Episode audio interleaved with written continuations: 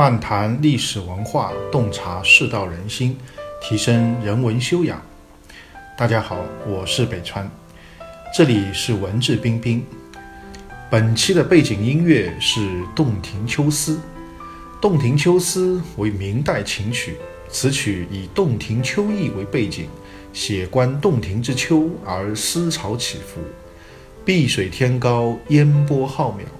人生之境，历经岁月之淘洗与沉淀，亦如洞庭水天沉然一色。其曲调高古雅正，意味悠远。好，下面我们就开始今天的节目。那么这两年呢，王阳明的学说非常热门，很多人都在讲，很多人呢也想学，想学成像王阳明那样，就是说立德、立功、立言。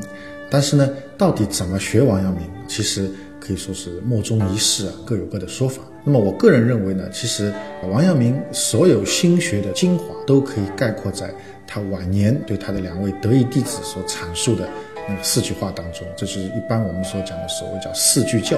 所谓无善无恶心之体，有善有恶意之动，知善知恶是良知，为善去恶是格物。所以。这个是包含了王阳明可以说心学的所有的这个精华都已经涵盖在内了。那么这四句话呢，其实历来啊有很多的争论，有很多的这解释。那么我个人的理解啊是这样的啊，我们上次说过，致良知啊是王阳明心学的一个很重要的一个概括。但致良知呢又分成两个部分，会分成外在的含义和内在的含义。外在的致良知呢，就是说要我们做一个有道德啊、有良知的善良的人。内在的致良知呢，则是要去发现真实的自己。那么，唯有完成这两步呢，才算是真正的致了良知，才算是一个完整的圣人。那么，四句教当中的这个前三句啊，我个人认为都是在谈关于真实的自己的。那么，最后一句“为善去恶是格物”，则是谈致良知的浅层含义，就怎么做一个有道德、有良知的人。那么，关键在于格物的这个解释。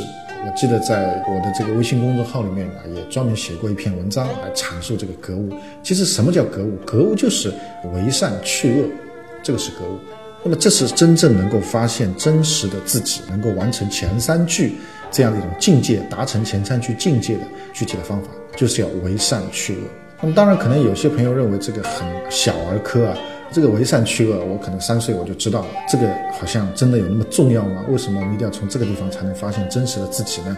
事实就是这样啊。在《传习录》当中，这个王阳明的一位很重要的弟子叫徐爱，他曾经总结过王阳明对格物的解释和朱熹对格物的解释两者的差异。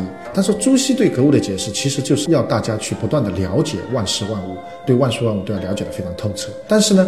这个就像一面很昏暗的镜子啊，这个镜子上磨了很多灰，有很多脏东西。你拿去照东西，镜子里的影像是不清不楚的，对不对？那么怎么样才能让照东西的这个影像非常清楚呢？就要先把镜子上的这个灰啊全部都抹去，把镜子洗得干干净净，那再去照东西，那么镜子里的这个影像啊就非常的清晰。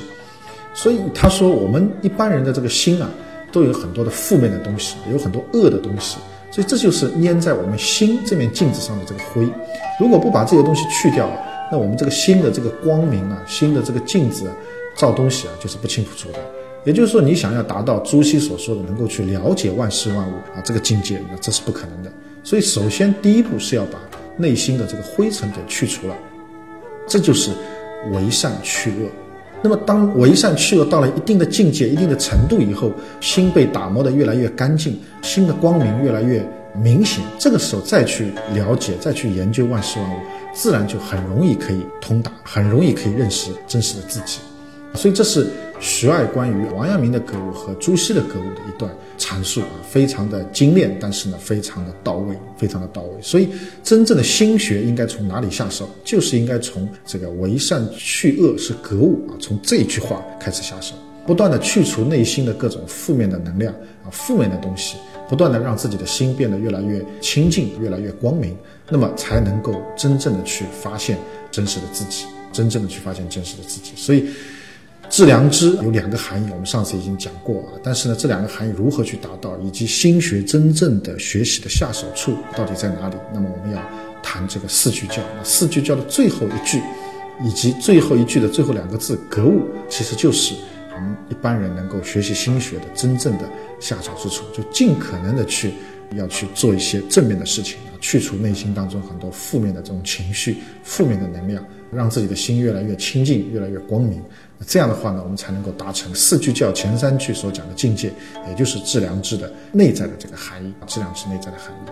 所以，这是我们今天要跟大家来介绍的，就是心学的下手处到底是什么？到底应该如何开始学习心学？